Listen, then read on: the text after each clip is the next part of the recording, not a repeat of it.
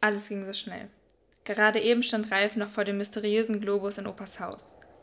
Nur eine kleine Berührung. Da ist doch nichts dran. Na gut, vielleicht auch ein wenig gedreht. Und dann, plötzlich hat alles angefangen sich zu drehen. Wie durch einen Wirbelsturm wurde Ralf durch die Luft geschleudert. Und schon im nächsten Moment tauchte er inmitten eines alten Dorfes auf. Was war denn jetzt passiert? Bevor Ralf aber überhaupt irgendwelche Zeit zum Verarbeiten hatte, stoßte ihn ein dicker, behaarter Mann direkt um. Ralf verlor das Gleichgewicht, taumelte zurück und überschlug sich, direkt über einem kleinen Zaun. Zu Ralfs Unglück handelte es sich hierbei um einen Zaun eines Schweinestalls. Ralf fiel direkt in den Schweinemist, seine ganzen Klamotten von oben bis unten völlig versaut. Der dicke Mann sagte noch lachend, pass doch auf, wo du hingehst, Jungchen, machte jedoch keine weiteren Anstalten, Ralf aus seiner ungünstigen Lage zu helfen.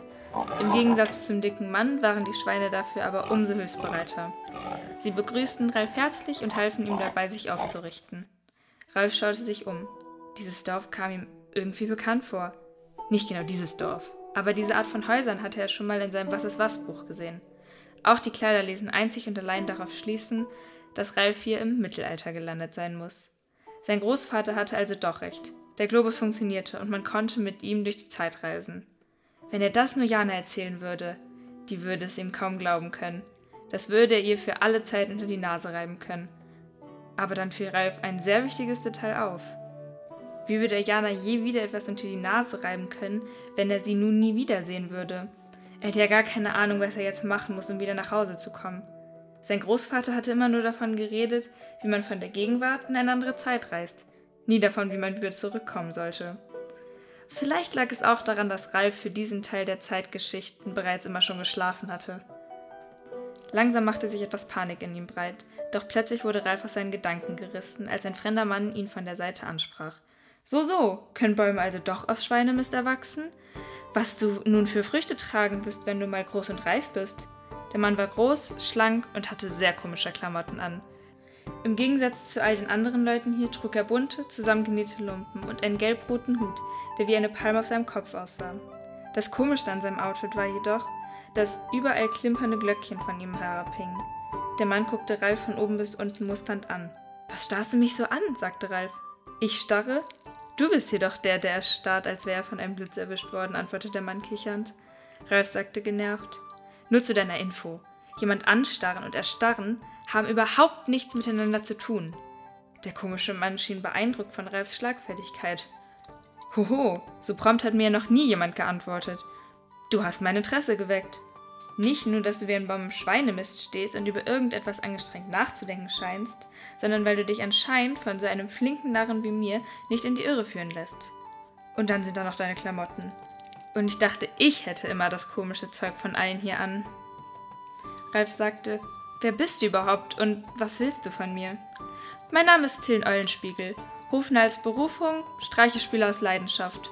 Vom König zum Vogelfreien erklärt, von der Mutter zum Taugenichts verflucht und von den Kindern und Frauen als Held der Herzen gekrönt. Was ich von dir will? Dich besser kennenlernen, ganz einfach. Nun war es Ralf, der durchaus erstaunt und beeindruckt war, wie gut sich dieser Till-Eulenspiegel ausdrücken und vorstellen konnte. Bevor er aber antworten konnte, redete Till bereits weiter.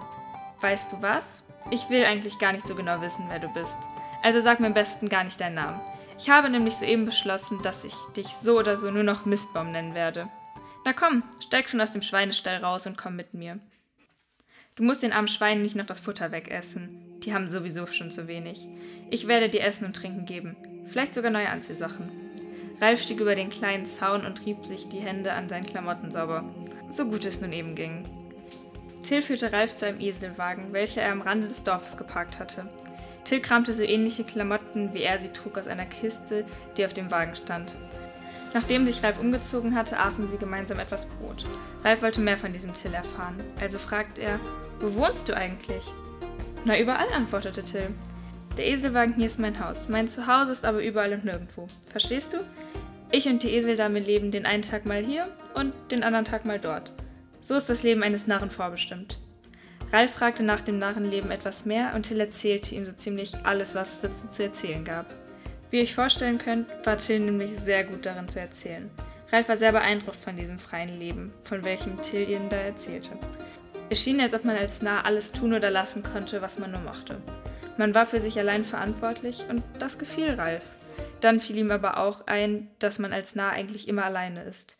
Also fragt er Till, Du, Till, ähm, wenn du immer alleine hin und her reist und deine Streiche spielst und den Kindern aus den Dörfern die neuesten Abenteuergeschichten erzählst, mh, hm, fühlst du dich denn dann nicht oft allein und einsam? Ach, Quatsch mit Soße, sage ich dazu. Ich bin doch nicht alleine. Ich habe doch immer diese liebe Eseldame bei mir. Oder nicht? antwortete Till. Ja, aber das ist ja nur ein Esel, sagte Ralf verwirrt. Falsch, grätschte Till scharf dazwischen. Das ist nicht nur ein Esel. Nein, das ist eine verwunschene Prinzessin, die von einem bösen Zauberer an eine Eseldame verhext wurde. Mit einem Kuss würde sich die Zauberei in Luft auflösen und das Esel wird wieder Prinzessin. So zufrieden? Ralf war sich nicht sicher, ob er das Till glauben sollte, aber aus irgendeinem Grund tat er es. Er glaubt, dass Till ihm da die Wahrheit erzählte. Er bohrte aber trotzdem ein bisschen nach, indem er Till dazu aufforderte, den Esel zu küssen. Till wurde kurz ganz rot im Gesicht, fing sich dann aber wieder und sagte: Spinnst du? Ich küsse doch keinen Esel. Nein, Spaß. Ich würde die Eseldame wirklich gerne wieder in eine Prinzessin verwandeln. Aber leider ist das dann doch nicht so einfach. Der Kuss muss nämlich aus wahrer Liebe geschehen. Sonst klappt es nicht. Und wer weiß, vielleicht liebe ich diese Prinzessin ja gar nicht. Erst muss ich sie noch etwas besser kennenlernen. Ich muss herausfinden, ob es für sie in Ordnung ist, wenn ich mit Schuhen das Haus betrete, ob ich in unserem Bett auch meinen Pups rauslassen kann, ohne dass sie gleich die Kartoffeln nach mir wirft. Und am wichtigsten natürlich, ob wir den gleichen Humor teilen. Ralf dachte nach. Er fand das Leben, das Till führte, wirklich sehr schön und frei. Die Art und Weise, wie Till die Welt betrachtete, fand er sehr lustig, aber auch sehr ehrlich. Er würde gerne so sein wie Till. Da gab es aber ein Problem. Er hatte keine verwunschene Esel da, mit ihm Gesellschaft leisten würde. Er wäre jetzt gerne wieder bei Jana und seinem Großvater. Vielleicht wusste Till ja eine Lösung und Fragen kostet ja nichts. Du, Till, mm, ich habe da ein kleines Problem. Du wirst mir jetzt zwar nicht glauben und mich einfach auslachen, aber ich erzähl's dir trotzdem. Ich. Ich bin mit einem magischen Globus durch die Zeit gereist und hierher gekommen. Jetzt weiß ich nicht mehr, wie ich zurück nach Hause komme. Ralf erwartete, dass Till gleich sein Brot verschluckte vor Lachen aber zu seiner Überraschung ist dieser ganz ruhig geblieben und hörte ihm aufmerksam zu. Naja, und ich glaube, dass meine große Schwester sich jetzt große Sorgen macht und nach mir sucht. Aber sie weiß ja gar nicht, wo und wann ich bin. Ach, was soll's, du glaubst mir doch eh nicht. Till antwortete mit ruhiger und bedachter Stimme: Weißt du, ich habe auch nicht gedacht, dass du mir die Geschichte mit der Eselprinzessin glauben würdest. Bis jetzt hat das noch niemand getan, dem ich diese Geschichte erzählt habe. Ich alleine weiß, dass die Geschichte wahr ist. Du hast sie mir aber geglaubt. Und weißt du warum? Weil du nämlich so etwas Ähnliches erlebt hast. Durch die Zeit an einen anderen Ort reisen. Das wird dir doch bestimmt niemand glauben, stimmt's? Aber du hast es mir trotzdem erzählt. Ich glaube dir. Ich glaube dir, weil du mir geglaubt hast. Danke, Till. Das bedeutet mir wirklich sehr viel. Willst du mir also helfen, nach meiner Schwester zu suchen? fragte Ralf. Nein, antwortete Till. Was war denn jetzt in ihn gefahren? Doch dann fuhr er fort. Wenn zwei sich suchen, findet niemand am Ende auch nur einen. Das bedeutet, wenn deine Schwester dich schon sucht, du nicht noch nach deiner suchenden Schwester suchen solltest. Das wäre ja mal nur blöd. Ihr würdet sozusagen aneinander vorbeisuchen. Weißt du, was du machen solltest? Du solltest dich so gut wie möglich findbar machen. Ralf war sehr verwundert über das, was Tilda redete. Ich soll mich findbar machen? Wie soll ich das denn machen? Till hatte bereits auf die Frage gewartet. Das konnte man an dem breiten Grinsen in seinem Gesicht erkennen. Ich werde dir alles beibringen, was ich über das Narrenleben weiß. Dann wirst du selbst von Dorf zu Dorf reisen und dort die spektakulärsten Vorführungen präsentieren, die das ganze Land je gesehen hat. Du wirst berühmt, jeder wird deinen Namen kennen. Ein jedes Dorf, in das du gehst, wird sich allesamt versammeln, um dir bei deinen Vorführungen zuzuschauen. Sollte es also sein, dass deine Schwester hier aufkreuzt und nach dir sucht, so wird sie wohl kaum an den großen Menschenmengen deiner Vorführungen vorbeikommen. Wenn sie einmal dort ist, wird sie dich sicherlich sehr schnell erkennen. Was meinst du? Ralf dachte kurz nach, aber das, was Till ihm da vorschlug, ergab durchaus sehr viel Sinn. Und außerdem, er würde von Till Eulenspiegel, dem Meisternarren, höchstpersönlich unterrichtet werden in der Kunst des Narrenseins. Dieses Angebot war zu verlockend, um es abzuschlagen. Und vielleicht hatte Till ja auch recht mit seiner Annahme. Und so ergab es sich, dass Ralf vom Till-Eulenspiegel unterwiesen und zum Narren trainiert wurde. Und zwar nicht zu irgendeinem, er sollte der beste Narre werden, den die Welt je gesehen hat.